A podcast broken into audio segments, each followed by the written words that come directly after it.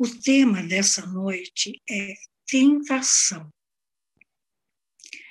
E nós temos uma ideia de tentação, uma ideia até religiosa de muito tempo atrás, que a tentação seria como se tivesse um anjinho do nosso lado e um diabinho do nosso outro lado.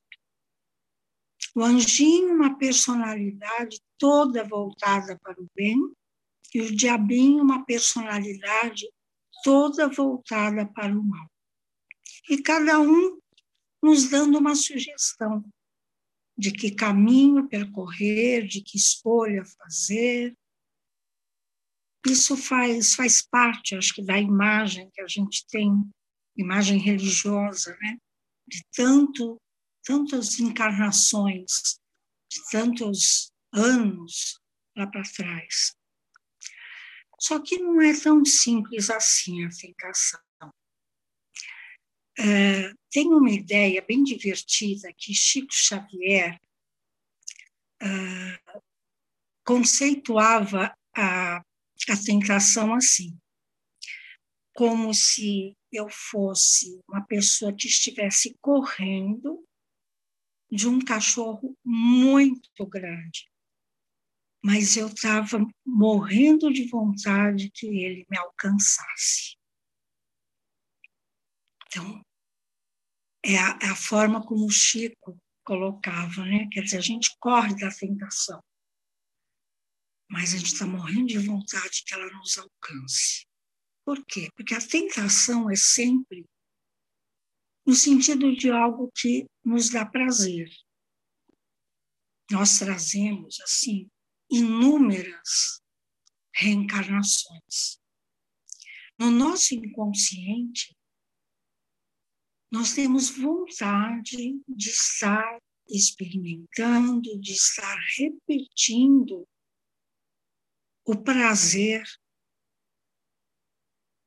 de várias situações, de várias coisas, de várias pessoas. Agora, tem um lado nosso, nessa divisão, que é um lado mais esclarecido, que não quer se deixar levar é um, um, um lado nosso que quer avançar na evolução.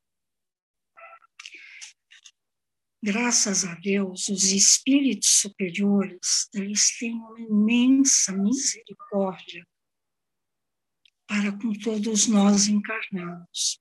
Eles conhecem a nossa vulnerabilidade. Eles já passaram por isso. Se hoje eles estão no patamar angélico é porque eles tiveram disciplina, renunciaram, lutaram, fizeram sacrifícios e passaram por todas as etapas da evolução para chegar ao ser um ser angélico. Então, eles conhecem as nossas vulnerabilidades. Por isso é importante a gente não, não sentir culpa quando erramos, quando caímos em tentação. É importante nós uh, termos esses esclarecimentos de que temos a ajuda do alto. Veja bem, quantas encarnações nós já tivemos? 10, 50, 500, mil, não sabemos.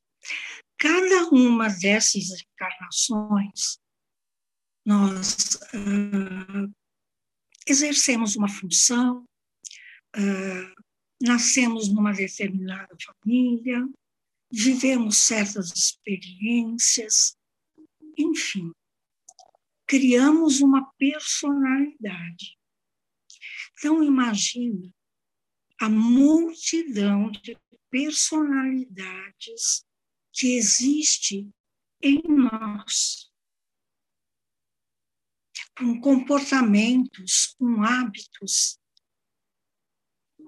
que têm raízes lá atrás. Agora, além dessa multidão de personalidades, nós temos o ser divino em nós, aquela centelha divina a ser acordada. Porque, na realidade, nós estamos ainda meio que dormindo. Nós estamos ainda uh, num processo infantil de conhecimento de nós mesmos. Agora, se nós já conseguimos nos observar, se já conseguimos observar as nossas fraquezas, as nossas debilidades, as nossas imperfeições, nós não somos essas imperfeições. Nós somos o ser que observa. Nós somos o ser divino. Durante muitas encarnações, nós fomos escravos dos desejos que só o ser humano tem. Os animais não têm desejo. Os animais cumprem os seus instintos. Agora, o ser humano, quando ele experimenta um prazer de algo que não é tão saudável, e ele repete, experimenta o prazer de novo, aquilo, experimenta, repete, ele quer aquilo. E aí entra no vício. O vício pode ser de álcool, o vício pode ser alimentar, o vício pode ser de mentir, o vício pode ser sexual, o vício pode ser de arrecadar bens, juntar os bens materiais. Então a gente passa a não ter muito domínio da nossa vontade. Existe uma frouxidão na nossa vontade. Nós não temos autodomínio. Veja bem, tudo isso faz parte natural do nosso processo de amadurecimento. Eu vou dar um exemplo. É, um cavalo. Se você coloca diante de um cavalo uma cesta de diamantes, não vai acontecer nada. O cavalo não vai ter a mínima atração por aquela cesta de diamantes. Agora, coloca uma cesta de milho diante de um cavalo para você ver. Então, a, a tentação é como se fosse um imã é uma força atrativa para aquilo que já temos dentro de nós, de desejo viciado, por exemplo. Nós precisamos conhecer essas nossas fraquezas, porque conhecendo, nós vamos procurar trilhar um caminho diferente para não sermos pegos por esse cachorro grande, né? por essa tentação. Isso é o ideal.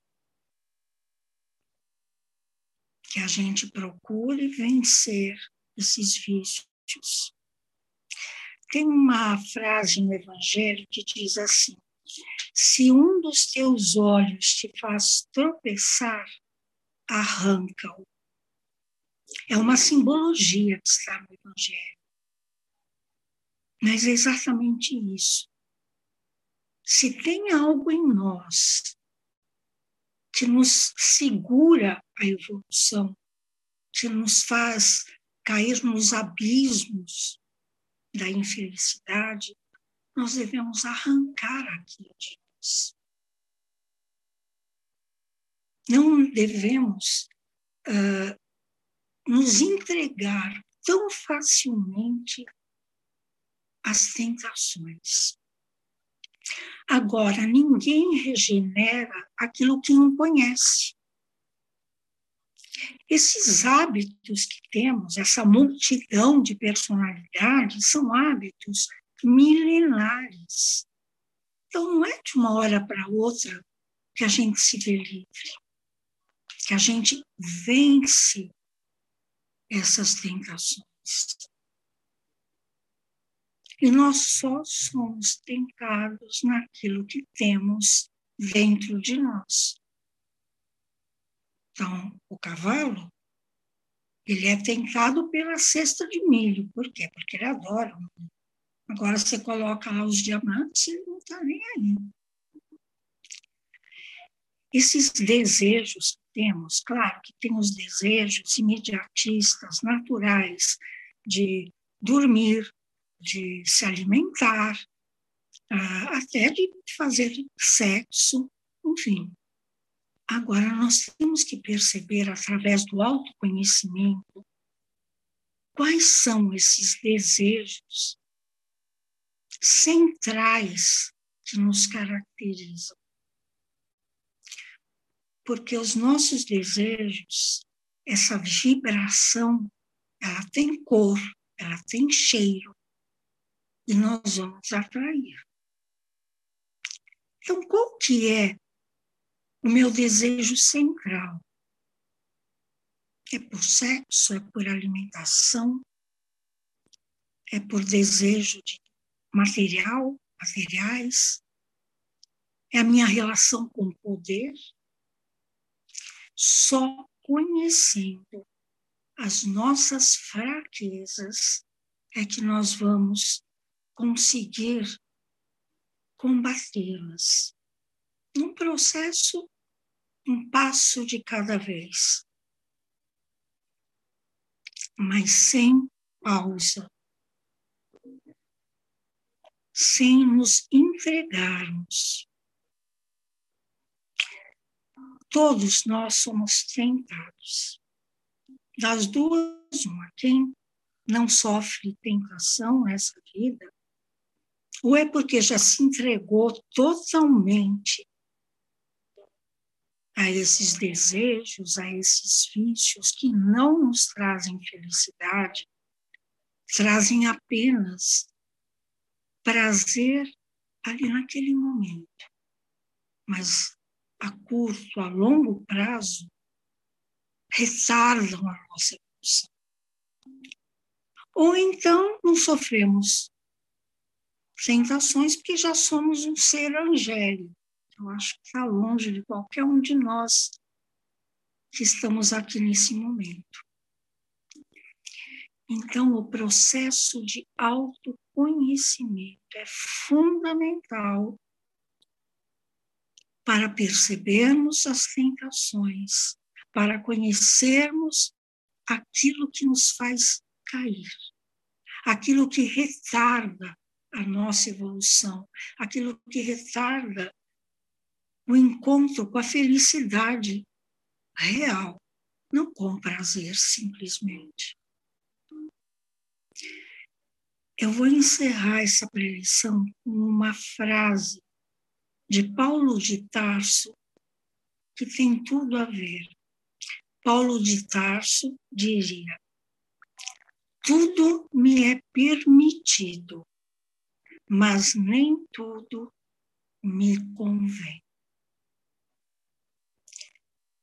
ele fala aqui do livre-arbítrio. Então, nós temos o livre-arbítrio de fazer aquilo que a gente quiser. Só que devemos refletir que nem tudo nos convém.